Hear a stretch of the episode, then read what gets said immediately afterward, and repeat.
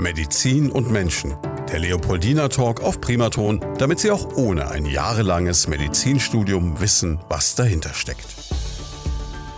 Medizin und Menschen, so heißt unser Podcast hier, den wir bei Primaton zusammen mit dem Leopoldina Krankenhaus in Schweinfurt machen dürfen. Und heute geht es um ein Thema, da hat mir mal ein ärztlicher Leiter eines großen Krankenhauses gesagt, wenn man nur alt genug wird, dann erwischt es jeden. Nämlich man bekommt unter Umständen eine Prothese, weil sich irgendwas im Körper abnutzen wird. Ob das so ist, was man tun kann und wie viel Mobilität man wiedergewinnen kann mit einem Gelenkersatz als sinnvoller Therapie, darüber sprechen wir heute mit Dr. Med Matthias Blanke, dem Chefarzt der Klinik für Endoprothetik, Orthopädie, Unfallchirurgie und Hand- und Wiederherstellungschirurgie. Schönen guten Tag, Herr Blanke. Schönen guten Tag. Schön, dass Sie Zeit für uns haben. Sie haben eine Menge an äh, Aufgaben offensichtlich. Ja, wir sind äh, am Leopoldiner Krankenhaus, ähm, Schwerpunktkrankenhaus, eines ähm, der größten Kliniken für den Bereich in Nordbayern und gleichzeitig in Personalunion bin ich auch in Nebentätigkeit auch noch verantwortlich an der Geomet-Kreisklinik in Gerolzhofen. Und Sie haben im Internet, glaube ich, eine Plattform, da werden vielleicht der ein oder andere, der uns gerade zuhört, Ihnen schon mal begegnet sein. Sie bieten nämlich Informationen rund ums Thema Orthopädie in einem Orthopädie-Ratgeber. Ja, auch hier versuchen wir natürlich auch mit der Zeit zu gehen. Und äh, mir ist aufgefallen, dass äh, doch immer wieder ähnliche Fragen von meinen Patienten gestellt werden. Und wir haben versucht, das medial in kurzen Filmen aufzuarbeiten, was auch sehr gut ankommt. Da kann dann nochmal Information eingeholt werden. Ich habe mich voller Begeisterung durchgeklickt und fand es also super interessant, weil es auch so anschaulich ist. Durch die Videos hat man gleich einen Eindruck. Also unser Tipp für alle, die uns gerade zuhören, wenn Sie das Ganze vertiefen wollen, im Anschluss an den Podcast, schalten Sie jetzt bloß nicht ab, dann gehen Sie auf orthopädieratgeber.de und da finden Sie Dr. Blanke auch zum Angucken. Ja, jetzt stellen wir immer gerne unsere Gäste am Anfang vor und ähm, Sie haben Medizin studiert, das liegt nahe, ne? und sich irgendwann für die Orthopädie entschieden. Warum die Orthopädie? Ich war selber jetzt nicht mehr ganz so stark, aber früher doch sehr äh, aktiv als Sportler tätig. Und mhm. da bleibt es nicht aus, dass man sich äh, je nach Sportart die ein oder andere Verletzung zuführt. Habe also sehr früh Kontakt zur Orthopädie und Unfallchirurgie auch sehr reichlich gehabt. Und dann ist äh, irgendwann dieser Wunsch gereift, auch vielleicht, weil ich doch schon immer handwerklich ähm, aktiv war und da schließt sich der Kreis. Das heißt also, Orthopäden sind wirklich noch so die Handwerker unter den Chirurgen, kann man sagen. Da wird noch richtig also gearbeitet. Das kann man schon so sagen, weil es geht ja um den Bewegungsapparat und äh, gerade wenn Sie operativ tätig sind, ist das schon ein Handwerk, auch wenn wir heutzutage natürlich da viele Hilfsmittel haben, auch im Bereich der Robotik und Elektronik. Jetzt sind Sie dem Sport auch ein bisschen treu geblieben. Die Schweinfurter wird es freuen, sowohl bei den Schnüdeln als auch bei den Mighty Dogs. Ja, das war schon immer, wie gesagt, meine Begeisterung. Ähm, in meiner Zeit im Uniklinikum Erlangen, da war ich leitender Oberarzt, äh, habe ich äh, den Club, den FC Nürnberg betreut, äh, Kräuter Fürth, habe auch die Anne Haug, äh, die ja 2019 Ironman gewonnen hat, auf Hawaii äh, mitbehandelt. Und ähm, da hat sich dann nach meinem Wechsel hier nach Schweinfurt einfach ähm, die Frage gestellt, was kann man tun? Und ich äh, freue mich, dass ich beide Vereine hier betreuen kann. Wenn man jetzt frech wäre, würde man sagen, den Club betreut und die Schnüdel sind leidensfähig. Ich bin leidensfähig, ja. Aber es ist natürlich eine tolle Sache, überhaupt keine Frage. Ähm, jetzt ist es auch so, dass wir normalerweise immer noch nach Hobbys fragen. Muss ich Sie, also wenn ich mir überlege, was Sie alles machen, bleibt da noch Zeit? Zu wenig. Zu wenig muss man sagen. Äh, und ähm, gerade hinsichtlich Sport, den ich früher sehr gern gemacht habe, da mache ich sicher auch zu wenig. Ähm, ja, es könnte mehr sein. Ähm, wo ich so ein bisschen eine Schwäche und Interesse habe, sind schnelle Autos. Äh, da bleibt ab und zu mal ein paar Minuten übrig, aber viel mehr geht dann wirklich nicht. Schnelle Autos. Darf man jetzt nachfragen, was ein Chefarzt des Leopoldiner Krankenhauses denn für einen Wagen fährt? Ja, der ist aber auch schon älter, also es ist nichts Besonderes. Aber es ist eine deutsche Marke, kommt aus Zuffenhausen und äh, macht mir immer noch schon seit zehn Jahren großen Spaß. Ich ahne, was es sein könnte, ja, keine Frage. Und Sie haben auch was mitentwickelt, was es exklusiv am Leopoldiner Krankenhaus gibt. Ja, es kommt noch aus meiner Zeit äh, am Uniklinikum in Erlangen. Da haben wir mit einer großen Endoprothesenfirma ein komplett aus Keramik bestehendes Knie entwickelt, was gar nicht so einfach war. Und äh, die Keramikoberfläche hat eben große Vorteile, unter anderem für Patienten, die eben Allergien aufweisen gegen Metallionen. Und äh, durch meine Mitentwicklung und Tätigkeit bin ich der Einzige hier in der Region, der das auch implantieren, also einbauen darf und haben da mittlerweile einen sehr großen Zulauf eben genau von diesen Patienten. Das ist natürlich hochinteressant. Wir werden nachher noch ausführlich drüber sprechen. Zum einen über die Besonderheiten dieser Knieprothese, zum anderen natürlich über die verschiedenen Oberflächen, die verschiedenen Materialien. Da gibt es ja eine ganze Menge noch zu reden. Was hat Sie dann im Endeffekt nach Schweinfurt gebracht? Also ich bin der gebürtige Würzburger, habe in Würzburg studiert, äh, bin dann der Liebe wegen und weil ich ein sehr gutes Angebot aus dem Uniklinikum Erlangen hatte, nach Erlangen gegangen, war da auch sehr lange Zeit und es war ein, hat wirklich großen Spaß gemacht, das ist ein sehr großes Klinikum. Und als dann ähm, das Angebot hier aus Schweinfurt gekommen ist, musste ich eigentlich nicht lange überlegen. Vor allem das Leopoldina ist wirklich ein sehr großes Schwerpunktkrankenhaus. Ich kann praktisch das, was ich am Uniklinikum gemacht habe, hier fortführen und da war die Entscheidung doch äh, sehr schnell gefasst. Wenn man jetzt überlegt, was das Leopoldina im Bereich Orthopädie, Sie haben gerade gesagt, ein großes Krankenhaus alles anbietet, was gibt es denn alles, was man da nutzen kann?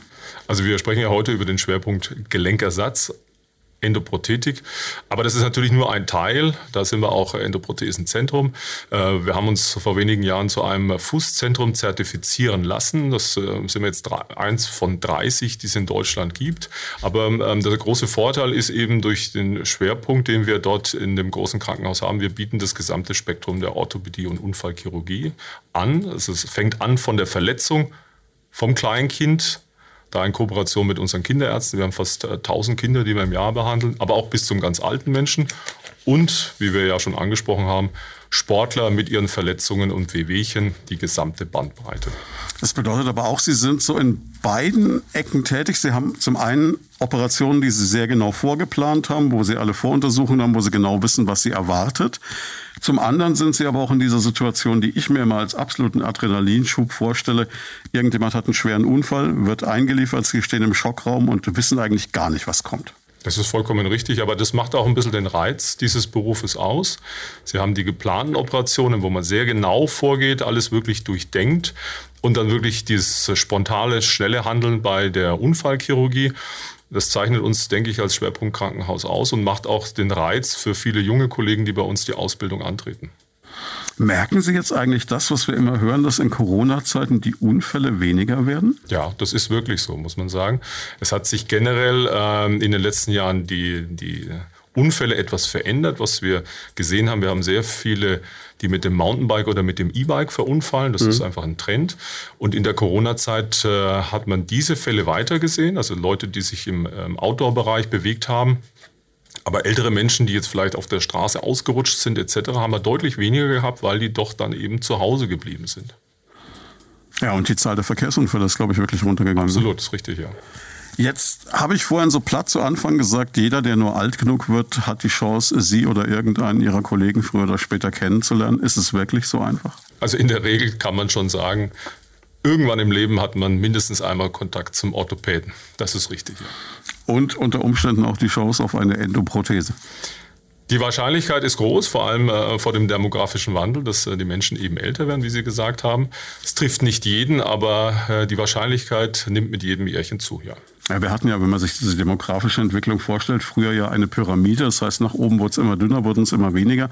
Jetzt spricht man, glaube ich, so salopp vom Bevölkerungsdöner, wenn man sich die äh, Kartografie anschaut. Das ist richtig. Wir sind ja da, ist ja der Pillenknick auch mit drinnen. Und wenn wir das eben anschauen, wir haben also eine zunehmende äh, Zahl von älteren Menschen, die sich aber auch wirklich teilweise sehr guter Gesundheit erfreuen, auch sportlich noch sehr aktiv sind, die auch einen hohen Anspruch noch an ihr Leben haben und vielleicht auch, und auch zu Recht, nicht mehr bereit sind zu sagen, naja, die Hüfte ist kaputt, ich kann nicht mehr laufen, ich akzeptiere das einfach, vor allem vor dem Hintergrund, weil es doch sehr, sehr gute Möglichkeiten heutzutage gibt. Also es ist wirklich so, 70 ist heute das neue 50. Absolut, absolut. Sie haben Gedanken zum Thema oder persönliche Fragen? Darauf freuen wir uns. Einfach anrufen unter 09721 20 90 20 und mitreden. Jetzt fangen wir mal ganz am Anfang an. Wir verwenden die ganze Zeit das Wort Endoprothese. Klar, Prothese kann sich jeder was darunter vorstellen. Was ist eine Endoprothese? Prothese an sich ist also ein Körperteilsersatz und Endoprothese ist ein Ersatz im Körper drinnen. Im Speziellen sprechen wir also von dem Ersatz eines Gelenkes und eben eines künstlichen Gelenkes. Wenn man jetzt nicht gerade eine Sportverletzung hatte oder einen Unfall hatte, ist das Normale, warum man dann zu Ihnen kommt, vermutlich sowas wie eine Arthrose. Ja, genau. Arthrose, wie Sie sagen, ist eben der Gelenkverschleiß. Im Einzelnen ist es immer schwierig zu sagen, warum trifft es den einen früher oder später und den anderen kaum oder gar nicht. Da gibt es viele Faktoren, aber die Arthrose, der Gelenkverschleiß, führt dann letztendlich bei starker Ausprägung zur Notwendigkeit eines künstlichen Gelenkes der Endoprothese. Jetzt kann man ja im Vorfeld ein bisschen was tun oder vermeiden. Es gibt ja so die klassischen Risikofaktoren. Soweit ich weiß, ist da vieles dabei, was viele Menschen auch schon im jüngeren Alter schaffen. Also so Sachen wie Rauchen oder zu viel auf den Knochen. Also schwierig ist es heutzutage, auch wenn man sich die Studien anschaut, wirklich einem Faktor das zuzuordnen. Es ist multifaktoriell. Aber es ist natürlich richtig, Bewegung an sich ist fürs Gelenk gut. Zu viel Bewegung und dann auch daraus resultierende Verletzung ist wieder negativ. Also der Mittelweg ist sicher so der beste, wie man es eigentlich auch landläufig so betont. Und, ähm, aber es ist multifaktoriell. Also eine Zeit lang war es auch so, dass man sagt, Übergewicht ist ein Problem. Die Frage ist nur, was ist denn Übergewicht? Wir können uns starkes Übergewicht vorstellen. Aber mittlerweile sagt man auch, zu schlanke Patienten haben andere äh, Gefährdungen im Gesundheitsbereich. Also das ist sehr, sehr schwierig, da wirklich eine Linie zu ziehen. Kann man es dann überhaupt richtig machen, dass man es nicht irgendwann erwischt? Also wie gesagt, wenn man versucht, ähm, das Leben zu genießen und äh, alles im Mittelmaß zu betreiben, glaube ich, macht man das schon richtig. Im Einzelfall kann man auch die äh, Entstehung einer Arthrose nicht so stark beeinflussen. Es gibt Patienten, die berichten, das hat schon die Mutter gehabt, das hat die Oma gehabt. Also da gibt es sicher eine genetische Vorbestimmung. Jetzt ist es gerade bei den planbaren Operationen bei Ihnen ja auch so, dass es immer ein bisschen darum geht, wann ist eine Operation nötig. Das ist im Endeffekt ja bei Ihnen fast eine Entscheidung des jeweiligen Patienten, wie hoch der Leidensdruck ist, oder? Absolut, da bin ich bei Ihnen. Ähm, es ist auch eine sehr individuelle Entscheidung. Also für uns gilt immer auch, das Röntgenbild an sich, was uns ja einen Grad der Arthrose liefert, ist nicht das Entscheidungskriterium. Wir haben heutzutage ja auch viele Möglichkeiten, außerhalb der Operation, außerhalb des künstlichen Gelenkersatzes, die Problematik zu beeinflussen.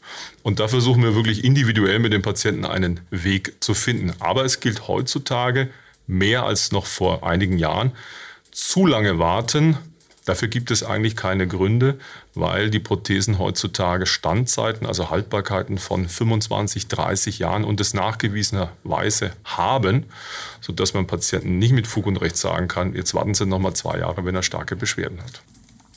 Auf der anderen Seite gibt es ja immer dieses Vorurteil, dass Menschen sagen, ja, es gibt einen gewissen ähm, wirtschaftlichen Druck, dem Krankenhäuser heutzutage unterliegen. Und wenn ich dann gegen Jahresende vielleicht derjenige bin, der gerade noch so äh, die Sollerwartung mit den Knieprothesen voll macht, dann rät mir vielleicht ein Arzt eher dazu, mich operieren zu lassen, weil er halt sagt, für die Statistik wäre es schon noch schön.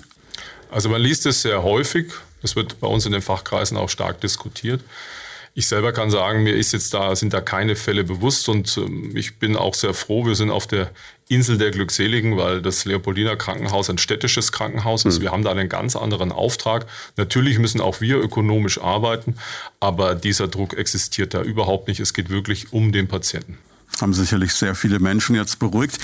Nichtsdestotrotz wird jeder, der sagt, ja, ich weiß nicht, mir tut was weh, einfach hoffen, dass man es erstmal noch irgendwie anders behandeln kann. Was sind denn für Möglichkeiten im Vorfeld gegeben, um vielleicht eine Operation zu vermeiden oder ja, vielleicht auch zu verzögern? Also zunächst einmal ist es natürlich wichtig, den Patienten individuell zu untersuchen und zu beraten. Und wie Sie gerade gesagt haben, es gibt viele Möglichkeiten. Also es gibt neben so den klassischen Dingen wie Physiotherapie, wo man versucht, die Muskulatur anzupassen, aber mittlerweile auch direkte Möglichkeiten am Gelenk aktiv einzugreifen.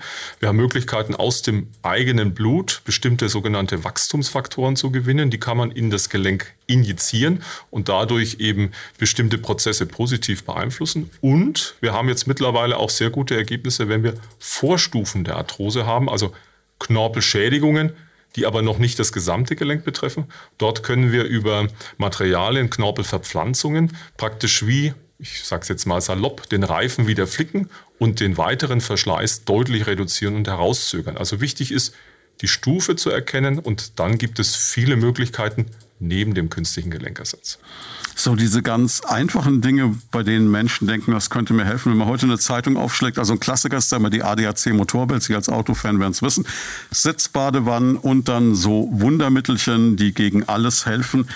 Diese ganze, dieser Riesenmarkt der Nahrungsergänzungsmittel, bringt das irgendwas? Also wenn wir fragen, bringt das etwas, äh, dann ist es so, es gibt Patienten, die, ich mache sehr viele Seminare und Veranstaltungen für Patienten, die dann immer wieder mal einer dabei ist, der sagt, ja, er hat den Eindruck, ihm hat das was geholfen.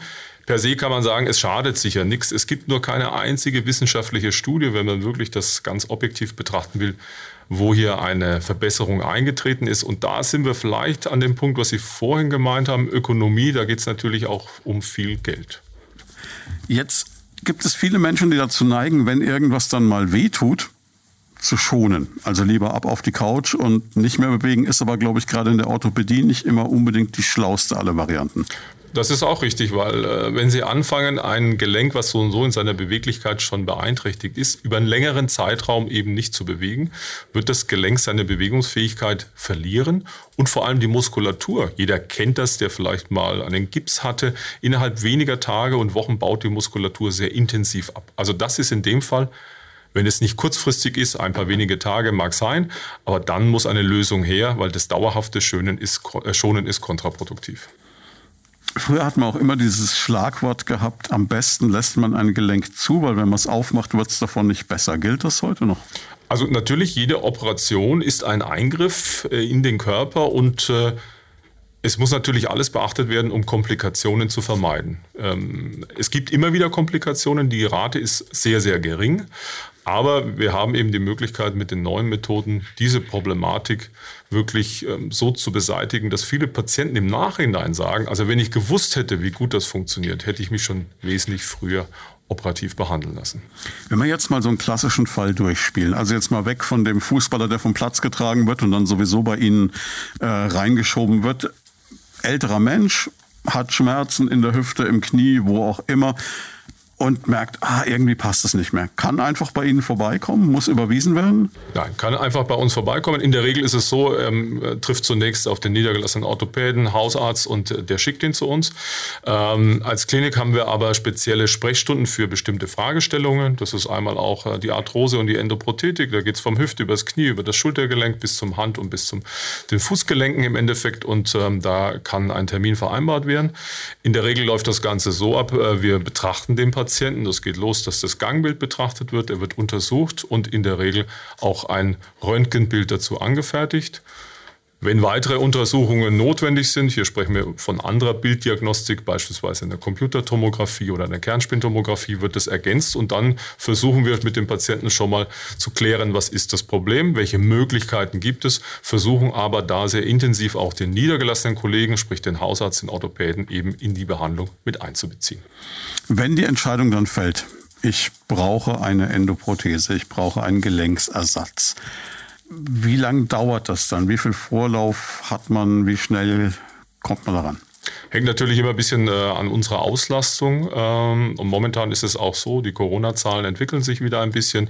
Da muss man natürlich auch sehen, äh, wie kann man überhaupt im Krankenhaus Belegung durchführen. Wir hatten ja Anfang des Jahres leider den Lockdown, wo elektive Patienten doch vertröstet werden mussten.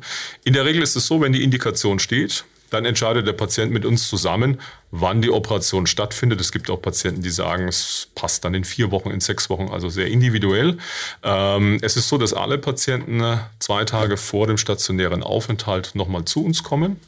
Da werden verschiedene Untersuchungen durchgeführt. Man weiß ja in der Presse, neben Corona gibt es ja auch noch diesen bösen Krankenhauskeim, der kein Krankenhauskeim ist, sondern es ist ein Keim, der bei dem einen oder anderen in der Nase vorkommt, ohne dass der Beschwerden hat. Und wir wollen wissen, hat der Patient den oder nicht. Wenn er den hätte, das sind immer ein paar wenige im Jahr, müssen wir den erst behandeln, weil der könnte bei einer Operation zum Problem werden. Zwei Tage später wird der Patient aufgenommen. Wir vorher planen wir die Prothetik am Computermodell. Da gibt es spezielle Software, die wir haben und am Tag der Aufnahme erfolgt dann auch die Operation. Jetzt haben Sie gerade schon gesagt, es gibt diesen landläufig als Krankenhauskeim benannten Keim. Es gibt vielleicht beim einen oder anderen diese Sorge, jetzt gerade in Zeiten von Corona, so eine Operation lieber hinten anstehen zu lassen, weil er sagt, oh, wer weiß, im Grunde genommen ist man bei Ihnen sicherer als zu Hause. Ich wollte es gerade sagen, Sie müssen davon ausgehen, sowohl die Mitarbeiter, aber auch die Patienten sind alle getestet. Und die Wahrscheinlichkeit, dass äh, eben dort ein Corona-Fall unentdeckt ist, das ist ja unser Problem, mhm. ist, geht gegen Null. Da haben Sie, glaube ich, äh, größere Gefahr, dass Sie in der Umwelt beim privaten Treffen sich mit Corona infizieren, als im Krankenhaus. Vor allem, weil wir dort wirklich sehr, sehr streng darauf achten, dass auch die Hygieneregeln eingehalten werden.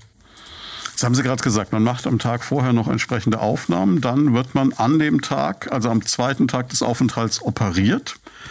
Wie lange dauert so eine Operation? Also es ist sehr unterschiedlich. Wir sind ja routiniert, weil wir ein Zentrum sind und sehr viele dieser Operationen durchführen. Gehen wir mal vor einer Primärimplantation, also sprich der Patient hat ein kaputtes, arthrotisch verändertes Gelenk und braucht ein künstliches Hüft- oder Kniegelenk oder Schultergelenk. dann ist es so, dass nach der Planung am Computermodell die Operation durchgeführt wird und ähm, der versierte Operateur, ich habe in meinem Team insgesamt fünf Leute, die eine so hohe Zahl an Operationen im Jahr durchführen, dass sie entsprechend der sogenannte Hauptoperateure sind, dann dauert es 45 Minuten, eine Stunde ungefähr. Das ist unglaublich. Ne? Vor einigen Jahrzehnten war das noch eine, eine, Operation auf Leben und Tod, hat Stunden gedauert. Genau. Und es ist auch so, früher hatte man auch vorher Blutkonserven gekreuzt, hat versucht, Blut während der Operation aufzufangen.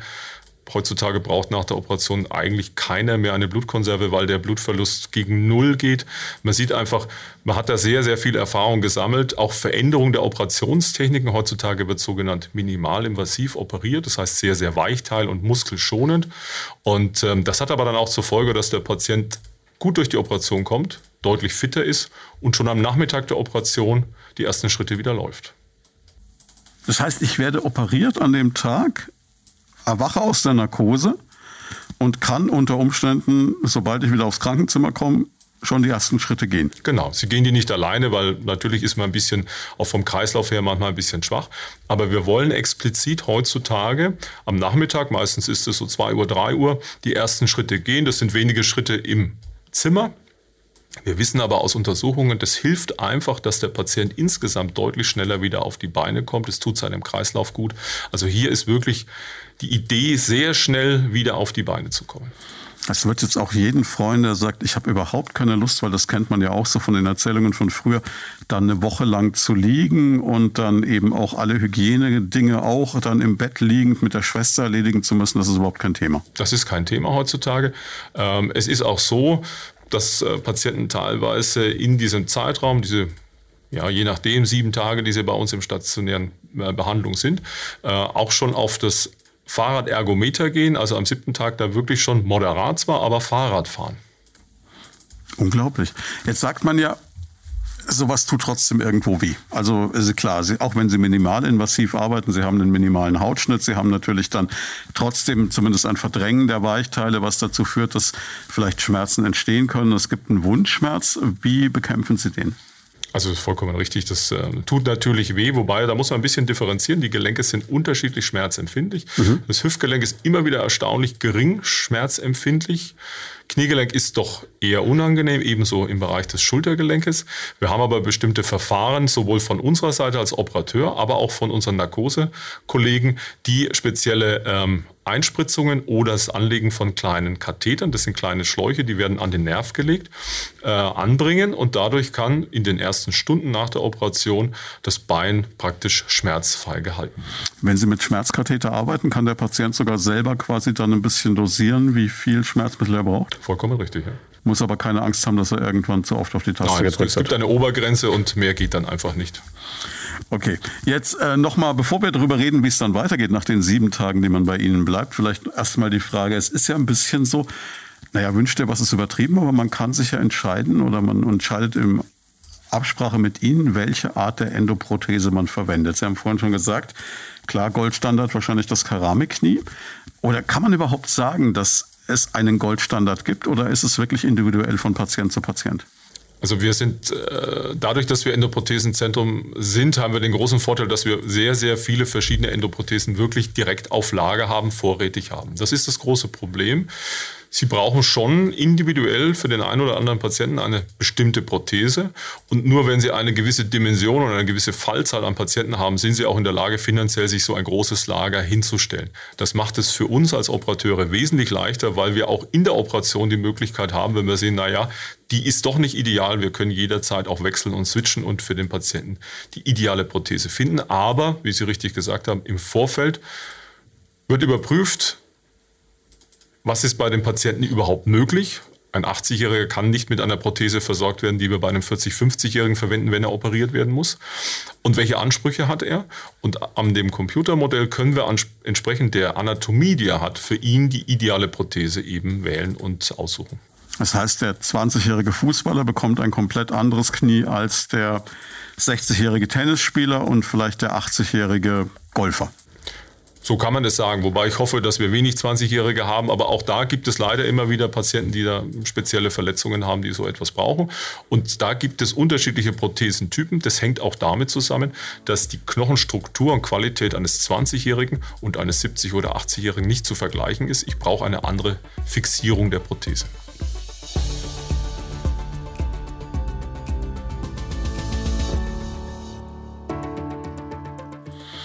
Jetzt haben viele Leute immer so das Bild, gerade bei einem Kniegelenksersatz, dass sie quasi so einmal durchschneiden. Ne? Und, und dann so das untere Teilbein weg ist und dann kommt das Ding rein, dann wird wieder zusammengesteckt. Das ist eine unglaublich brutale Vorstellung. Ist es so? Schön, dass Sie es sagen. Ich bin auch jedes Mal überrascht. Das ist natürlich mein Problem. Ich bin natürlich ein bisschen betriebsblind geworden, mhm. weil ich das tagtäglich mache. Aber in meinen Seminaren kommen ganz viele Patienten und sagen, die haben wirklich die Vorstellung, das Knie wird komplett rausgeschnitten. Mhm. Überhaupt nicht. Die Standardprothese oder die Prothesen sind eigentlich, man kann es sich vorstellen, wie eine Zahnkrone.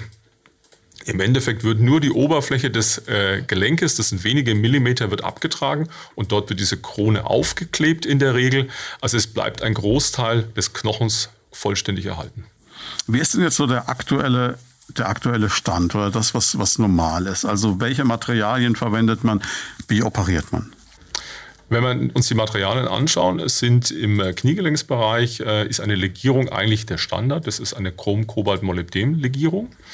Äh, das ist ein Metall oder eine Legierung, die sowohl auf den Oberschenkelknochen als auch den Unterschenkelknochen aufgebracht wird. In der Regel hat sich auch über Jahrzehnte in diesem Bereich bewährt, das Ganze mit einer dünnen Schicht Zement sprechen wir hier von. Das ist ein spezieller Kleber in den Knochen einzukleben. Mhm. Und zwischen diesen beiden Metallkomponenten, die würden wirklich klappern, das würde stören, kommt ein spezieller Kunststoff, der sozusagen den Meniskus dann ersetzt. Äh, Im Bereich des Hüftgelenkes ist es anders. Äh, da wird heutzutage standardisiert Titan verwendet. Hier wird nicht eingeklebt standardisiert, sondern äh, die Prothese wird verankert, indem sie sich im Knochen verklemmt und zusätzlich einwächst. Warum nehme ich jetzt an der Hüfte Titan und am Knie äh, Chromolybdenstahl? Sie haben ein ganz anderes Gelenk. Durch diese Verkronung, von der wir gesprochen haben, haben Sie tangentiale Scherbelastungen. Und wir brauchen ein Metall, was eine andere äh, Elastizität hat. Mhm. Im Bereich der Hüfte haben wir ja einen runden Knochen, der innen eine Aushöhlung hat. Und dieses Titan hat den großen Vorteil, dass es vom Körper sozusagen in den Knochen integriert wird. Also wenn wir mhm. leider mal den Fall haben, dass ein Patient kommt, der eine Prothese hat und gestürzt ist, das gibt es hin und wieder, und wir müssen diese Prothese entfernen, sehen wir, dass die komplett vom Knochen überwuchert ist. Jetzt ich muss Sie heute mit diesen ganzen Vorteilen konfrontieren, die es immer gerade in Ihrem Bereich so gibt. Ähm, gibt es den Unterschied zwischen dem Kassen- und dem Privatpatienten? Also gibt es das Kassengelenk und das äh, Luxusgelenk für den Privatpatienten? Also da sind wir in Deutschland wirklich auf der Insel der Glückseligen, weil das gibt es nicht. Bei uns, und jetzt kann ich insbesondere für die beiden Kliniken äh, sprechen, für die ich verantwortlich bin, gibt es, was das betrifft, keinen Kostendruck, sondern wir verwenden für den Patienten das individuell für ihn beste Gelenk. Per se kann man schon sagen, dass es Gelenke am Markt gibt, die, ich sage jetzt nicht unterschiedliche Qualität, aber unterschiedlich gut sind. Es gibt High-End-Gelenke, wo wir auch spezielle Kunststoffe und Keramik haben. Die gibt es auch in verschiedenen Abstufungen, wobei wir für uns einfach auch das Beste haben wollen und auch das Beste verwenden. Hm, aber per se kann man nicht sagen, und da glaube ich, kann ich für ganz Deutschland sprechen, dass es da eine Unterscheidung gibt. Jeder Patient bekommt das für ihn optimale Gelenk und die optimale Versorgung. Das haben Sie gerade eben schon gesagt, Titan ist etwas, da ist, glaube ich, gar keine Allergie bekannt. Da ist man relativ safe.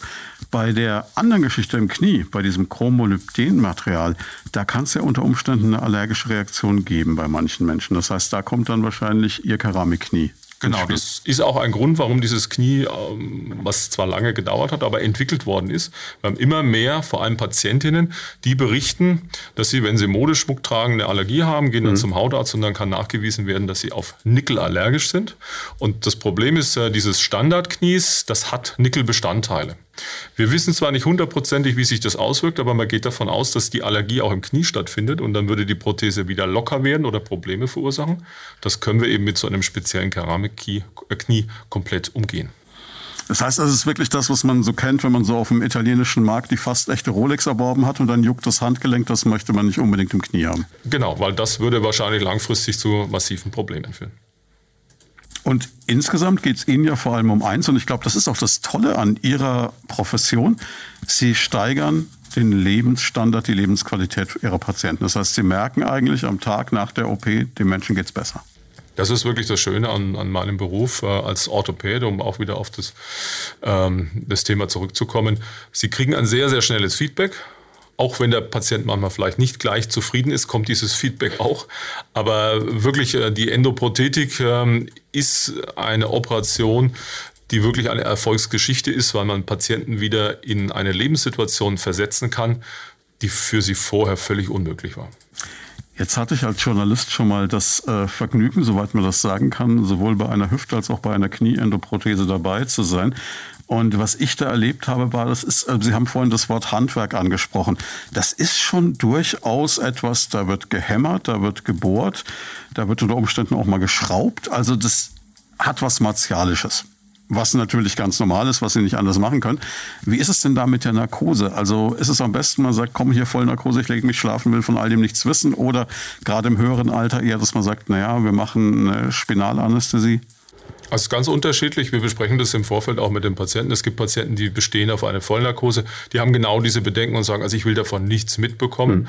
Mhm. Da muss aber ganz klar sagen, also ich habe äh, mittlerweile auch äh, Patienten, die während der Operation mal zugucken wollen. Das ist bei uns möglich. Wir haben eine spezielle Kamera und einen Bildschirm. Da kann äh, der Patient mit zusehen. Ich habe äh, letztens eine chefärztliche Kollegin operiert, habe ihr ein künstliches Hüftgelenk angeschaut und gut, die kommt aus dem Bereich, die wusste, was auf sie zukommt. Die hat praktisch die OP live äh, am Bildschirm äh, mitverfolgt. Also das muss man mögen. Das gibt es auch, das will nicht jeder, aber die Spinalanästhesie ist, und da haben Sie vollkommen recht, für den Patienten nicht unattraktiv, weil sie sind direkt nach der Operation völlig klar, völlig wach und die Beine wachen innerhalb von wenigen Stunden auf. Also ich persönlich würde das wahrscheinlich für mich auch favorisieren. Wären Sie denn auch der Typ, der sagt, ich will zugucken? Nee, ich Tipps geben? Ich habe es oft genug gesehen, also ich würde das lieber nicht wollen. Sie haben Gedanken zum Thema oder persönliche Fragen? Darauf freuen wir uns. Einfach anrufen unter 09721 20 90 20 und mitreden. Ähm, wie ist es denn überhaupt? Gibt es heutzutage noch sowas wie ein Narkoserisiko? Gibt es sowas wie ein großes Operationsrisiko? Das ist inzwischen so ein Stand, dass man sagt, das läuft einfach so durch. Das gibt es schon. Man darf, muss auch aufpassen, dass man das nicht verharmlost. Es ist sicher so, wenn wir jetzt äh, die Operation anschauen, dass die wirklich sehr, sehr standardisiert ist. Da haben wir uns in den letzten Jahren viel aus der Industrie abgeguckt, dass wirklich Prozesse komplett standardisiert immer identisch ablaufen. Dadurch können wir wirklich eine sehr hohe Qualität auch garantieren. Aber Komplikationen können nie ausgeschlossen werden. Wir sprechen hier von Menschen, von Individuen und gerade auch im Bereich der Narkose. Wir haben, um auf das Thema zurückzukommen, zu kommen, äh, immer älter werdende Menschen, die natürlich auch viele andere Erkrankungen haben. Jetzt sind wir am Leopoldiner Krankenhaus äh, in der glücklichen Lage, dass wir natürlich eine große operative Intensivstation haben. Wir haben eine Kardiologie. Wir haben also viele Fachabteilungen, um diese Patienten durch meinen Bereich, aber auch durch andere Bereiche optimal betreuen zu können. Das haben Sie gerade schon gesagt, die Menschen werden älter. Wir haben zum einen mehr ältere Menschen. Zum anderen ist es auch so, dass vielleicht jemand jetzt, was weiß ich, mit Mitte 60, Sie sagt ja, man muss nicht unbedingt lange zuwarten, weil man eine lange Standzeit dieser Prothesen hat, eine Prothese reinbekommt, die dann vielleicht 20, 25 Jahre hält, dann ist derjenige unter Umständen 85. Bleiben wir bei dem Beispiel und sagt, ja, jetzt möchte ich die gern wechseln lassen. Geht sowas? Ja, das geht und äh, das wird auch immer häufiger. Die Endoprothetik ist ja eine Erfolgsgeschichte, die auch schon Jahrzehnte läuft sozusagen. In der Regel wird die Prothese ausgewechselt, wenn sie eben Beschwerden bereitet. Jetzt muss man ehrlicherweise sagen, jede Prothese wird irgendwann locker werden. Das ist einfach, es ist hm. ein Fremdkörper. Wir haben große Hoffnung, dass die Prothesen und die Materialien, die wir aktuell verwenden, diese 25, 30 Jahre vielleicht deutlich überschreiten. Aber wir haben Patienten, wir haben auch Patienten, die stürzen und dann Verletzungen in dem Bereich haben, wo ich Prothesen wechseln muss. Das ist heutzutage mit den operativen Möglichkeiten und auch mit den Materialien problemlos machbar. Gibt es eine Altersgrenze nach oben? Nein. Also Sie würden auch jemanden mit 95, der rüstig ist, noch operieren, wenn er sagt, damit geht es mir besser. Genau, das ist die richtige Aussage. Der rüstig ist, man muss natürlich immer sehr individuell entscheiden. Das Operationsrisiko, das Narkoserisiko im Vergleich zu dem, wie der Patient von profitiert und muss es mit ihm besprechen. Aber ein 95-Jähriger ist heutzutage keine Seltenheit. Wir hatten auch Patienten, die schon über 100 waren und die wirklich einfach davon sehr stark profitiert haben. Das ist nicht der Alltag, aber dann, wenn man gut abwägt, kann man das wirklich äh, besten Gewissens vertreten. Also wirklich der einzige Bereich der Chirurgie, den ich mir so vorstellen kann, wo man so direkt mit dem Patienten abspricht, wir operieren oder wir operieren nicht. Absolut, ja. Schon faszinierend irgendwo. Ja, ähm, gibt es denn jetzt, Sie haben gerade gesagt, man darf es nicht verharmlosen, irgendwelche Komplikationen, kann man eine Infektion bekommen? Ist sowas möglich und wie agieren Sie in so einem Fall? Also Infektion ist sehr, sehr selten, aber sie ist nicht unmöglich. Um auf das Thema von vorhin zurückzukommen, wir versuchen natürlich vor der Operation schon alles einzuleiten, um praktisch das so gut wie mhm. möglich zu vermeiden. Wir haben spezielle Operationssäle, wir operieren mit speziellen Helmsystemen. Aber die größte Gefahr besteht eigentlich, dass der Patient, und das passiert oft dann auch Wochen oder Monate nach so einer Operation, sich anderweitig eine Infektion einfängt, sage ich jetzt einmal. Mhm. Das klassische Beispiel ist immer ein unter Eiter stehender Zahn und theoretisch kann dann der Keim über den Blutweg bis zur Hüfte kommen und an dem Fremdkörpermaterial haften bleiben. Dann mhm. kann es hier zu einer Infektion kommen. Durch die Operation selber ist die Wahrscheinlichkeit heutzutage nicht null, aber sie ist sehr gering.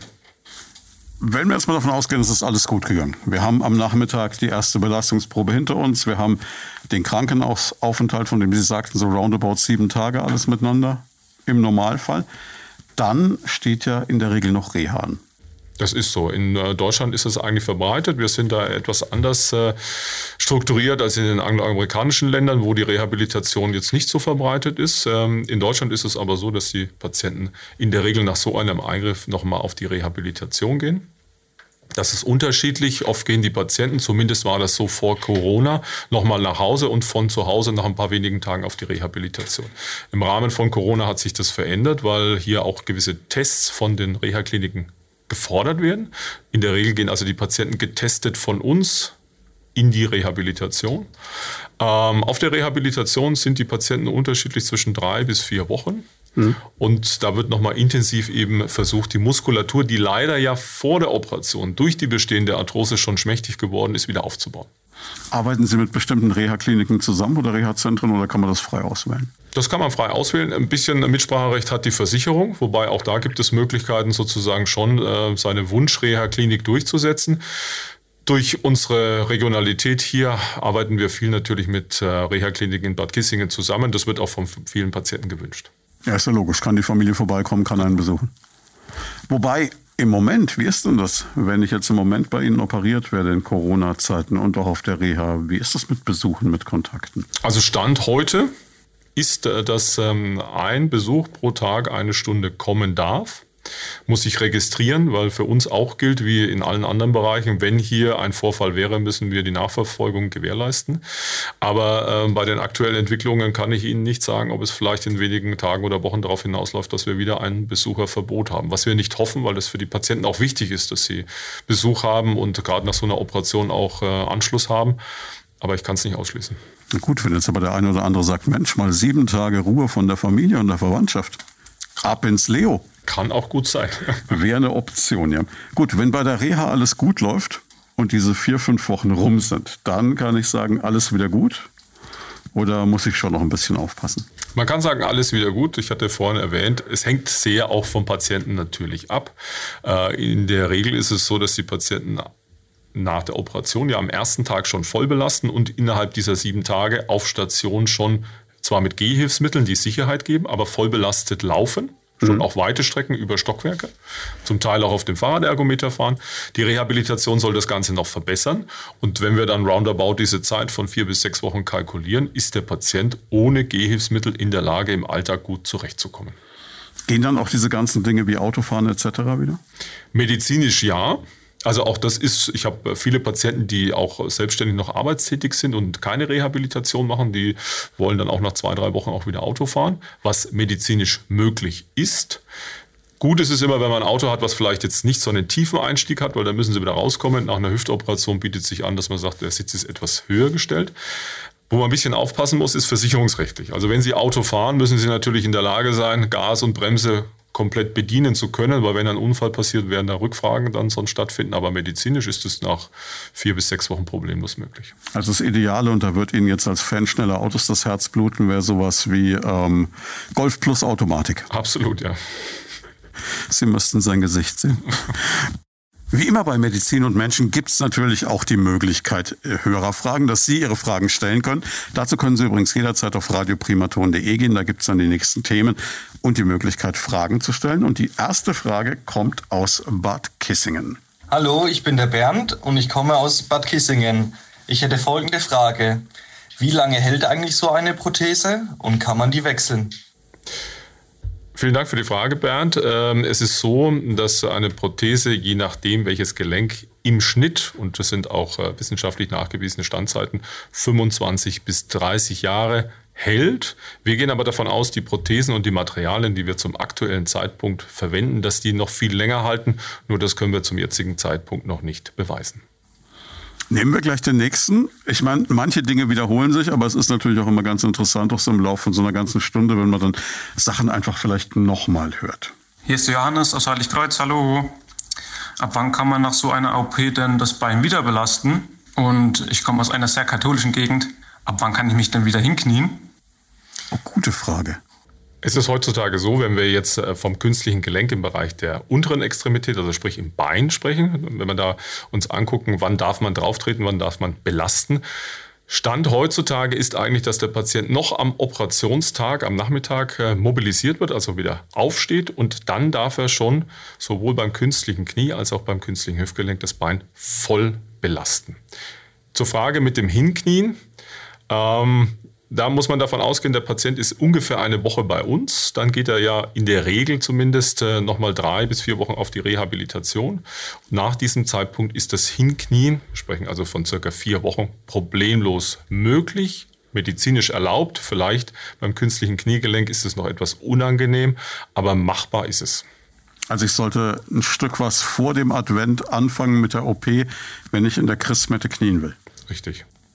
Wobei Christmette dieses Jahr, das könnte sowieso schwierig werden. Nehmen wir eine Dame. Hallo, ich bin die Laura und komme aus Schweinfurt und ich hätte folgende Frage. Wann ist eine OP nötig? Gibt es Alternativen? Ja, das ist richtig. Es gibt Alternativen. Die Frage wird auch äh, sehr häufig vom Patienten an mich gestellt. Ähm, per se ist es eine sehr individuelle Entscheidung. Ähm, es ist auch so, dass wir ein Röntgenbild zwar machen, aber das Röntgenbild nicht die Entscheidung alleine sozusagen herbeiführt. Man kann sagen, wenn ein Leidensdruck vorhanden ist, also wenn man nicht mehr in der Lage ist, im Alltag, im Sport das zu tun, was man bisher getan hat, durch Schmerzen und auch deutliche Bewegungseinschränkungen limitiert ist, dann gibt es heutzutage gute Gründe, wenn eine Arthrose vorliegt, ein künstliches Gelenk einzubauen. Aber bei vielen Menschen haben wir eine Vorstufe der Arthrose, auch hier schon eine Beschwerdesymptomatik und heutzutage haben wir hier Möglichkeiten über eine Gelenkspiegelung. Knorpeltransplantationen durchzuführen, um den Schaden wieder zu flicken, in Anführungszeichen. Also hier muss nicht immer gleich ein künstliches Gelenk eingesetzt werden. Sie haben auch gesagt, es gibt wirklich die Möglichkeit, so, ja, so Ersatzstoffe einzufügen, eben so Knorpelersatzstoffe. Da hat sich die Technik wirklich extrem weiterentwickelt. Das gibt es zwar schon ein paar Jahre, aber mittlerweile können wir das wirklich arthroskopisch, also sprich über eine Gelenkspiegelung. Das sind wenige Millimeter große Schnitte. Da kann einerseits das Gelenk angesehen werden und dann sieht man eben zum Teil, dass wirklich nur ein Teil des Knorpels verletzt ist. Und dieser Teil lässt sich heutzutage über spezielle äh, Stoffe, die man anzüchtet, ähm, flicken. Man kann sich das wirklich vorstellen, wie wenn man einen Defekt auffüllt und da wachsen dann wieder Zellen ein und dieser Knorpelbelag schließt sich komplett. Also wir können wirklich wieder Knorpel regenerieren. Und so dieser Klassiker, den man mal hört, ach, da spritzen wir und dann ist wieder gut? Ja, ganz so einfach ist es nicht. Also wenn man das so durchführt und das als Spritze bezeichnet, dann funktioniert es. In der Regel, das, was Sie meinen, ist eher, dass man sagt, ein, ein stark gereiztes, entzündetes Knie werden bestimmte Medikamente eingespritzt, um die Schmerzen zu reduzieren. Das würde ich aber bei einem vorliegenden Knorpelschaden so nicht empfehlen, weil das Problem dadurch nicht besser wird. Wir haben noch eine weitere Frage und es kommt noch eine Dame. Hallo, ich bin die Stefanie, komme aus Euerbach und habe folgende Frage. Bleiben große Narben zurück? Nein, bleiben sie nicht. Also da versucht man natürlich auch so das Ästhetische zu berücksichtigen, soweit es möglich und sinnvoll ist. Wir haben den großen Trend der minimalinvasiven Chirurgie. Da muss man aber ehrlicherweise sagen, da geht es jetzt weniger um den Hautschnitt, der in der Regel beim Hüftgelenk so bei 8 Zentimetern liegt. Es geht eigentlich mehr darum, dass man die Strukturen unter der Haut, also sprich die Muskulatur und das Gelenk, möglichst schont, weil wir als Orthopäden, für uns spielt immer die Funktion die wichtige Rolle, aber wir haben schon gemerkt, die Ästhetik hat auch ihren Platz und das versuchen wir zu berücksichtigen. Jetzt kann ich die Hüfte ja außer im sehr privaten Bereich wahrscheinlich noch einigermaßen covern, aber gerade Knie ist natürlich so ein Fall, kann ich mir jetzt vorstellen, als Frau, kurzer Rock, kurze Hose, ja, also ganz ohne Narbe geht es leider nicht, wenn wir ein künstliches Gelenk einsetzen müssen. Das ist einfach so, weil das Kniegelenk eröffnet werden muss. In der Regel ist es aber so, dass diese Narbe, und da gibt es auch spezielle Methoden, die wir verwenden in der Nachbehandlung, sehr fein ist. Also es ist wirklich nur ein dünner weißer Strich, den man sieht. Ähm, wenige haben damit ein kosmetisches, optisches Problem. Und wie gesagt, es gibt ja die Möglichkeiten, wenn noch kein künstliches Gelenk notwendig ist, eine Knorpelverpflanzung. Da sehen Sie praktisch gar nichts mehr. Gerade Sie als Sportler, was geht denn wieder nach so einer Operation oder was ist vernünftig? Ich meine, wir leben in einer Zeit, Sie haben es gesagt, wo auch die Älteren gerne noch richtig aktiv sind. Und dann gab es ja früher mal beispielsweise bei Wintersportlern so die Aussage, naja, also Langlaufen okay, Abfahrtsrennen vielleicht lieber nicht mehr, die Streife in Kitzbühel mal lieber weglassen oder nur die blaue statt der schwarzen Piste und vielleicht beim Tennis lieber Doppel als Einzel. Ist das noch so oder kann man eigentlich alles wieder machen? Also vom Prinzip ist es so, dass äh, Sport generell wieder möglich ist. Aber ich gebe Ihnen vollkommen recht. Es ist natürlich eine Gefahr, die der Sport und wenn Sie extremen Sport ausüben, generell beinhaltet und mit einem künstlichen Gelenk, wenn dann ein Sturz passiert, wäre es natürlich sehr, sehr schade. Also die Streif in Kitzbühel und die schwarze Buckelpiste, die empfehle ich meinen Patienten generell nicht. Aber ich habe sehr viele Menschen, die eben alpinen Ski fahren und die machen das auch mit dem künstlichen Gelenk. Empfehlung meinerseits ist aber, Sie sollten nicht mit künstlichem Gelenk das Skifahren erlernen. Das sollten Sie am besten vorher schon gekonnt haben, sonst wäre nämlich sonst keine gute Idee. Gibt es irgendwas, wo man sagt, das ist jetzt aber wirklich ein absolutes No-Go, das lässt du bitte? Also es gibt natürlich äh, mittlerweile auch sehr viele Extremsportarten. Ich habe einen Patienten, der hat zwei Hüftgelenke von mir, der macht Paragliding. Das mhm. ist natürlich schon eine immense Belastung, wenn der wieder landet bin mit ihm auch in Kontakt. Der kommt regelmäßig einmal im Jahr zur Kontrolle. Dem geht's gut, der hat keine Probleme. Der ist technisch sehr versiert, der macht es sehr gut. Aber auch er kann natürlich nicht ausschließen, dass mal ein Fallwind kommt und der stürzt ab und dann haben wir natürlich wahrscheinlich ein Problem. Solange er dann nur ein Problem hat, wo er zu Ihnen muss, ist alles noch gut. Ne? Wahrscheinlich, ja. Aber Paragliding ist natürlich also, verrückt eigentlich, dass, dass Leute, früher hätte man gesagt, mit zwei Hüftgelenken, da habe ich zwei Stöcke und, und äh, wanke so durchs Leben. Das ist überhaupt nicht mehr der Fall. Äh, wir haben also, wie gesagt, sehr, sehr viele Menschen, die auch schon ein deutlich höheres Alter haben, also 70, 80 oder mehr. Und äh, wenn Sie die Menschen dann auch in ihrer Praxis oder in meiner Sprechstunde sehen, dann sind sie wirklich absolut positiv überrascht, wie fidel die sind, wie aktiv die sind, wie muskulär gut die beschaffen sind. Die nutzen teilweise ihre Zeit, einmal am Tag ins Fitnesscenter zu gehen. Und manchmal sind sie nur limitiert durch dieses Gelenk, was ihnen diese Schmerzen bereitet. Und denen können wir wirklich gut helfen. Gibt es eigentlich bei dieser Art der Medizin einen Unterschied zwischen Männern und Frauen, auch in der Behandlung? Kann man eigentlich so nicht sagen, nein. Und Sie können auch nicht sagen, Sie haben mehr weibliche als männliche Patienten? Also wir haben mehr weibliche ältere Menschen, aber das hängt einfach auch an der Demografie, da gibt es einfach mehr. Frauen leben einfach länger, oder? Wahrscheinlich, ja. So sieht es zumindest aus. Unglaublich. Aber man kann auch in der Behandlung kann man keinen Unterschied sehen. Ähm, dass die einen mehr zur Arthrose neigen oder was bei den einen in der Nachbehandlung schwierig ist oder einfacher. Das ist sehr, sehr individuell. Jetzt haben wir schon gesehen, was alles möglich ist heutzutage. Haben in der letzten Stunde da viel drüber gesprochen.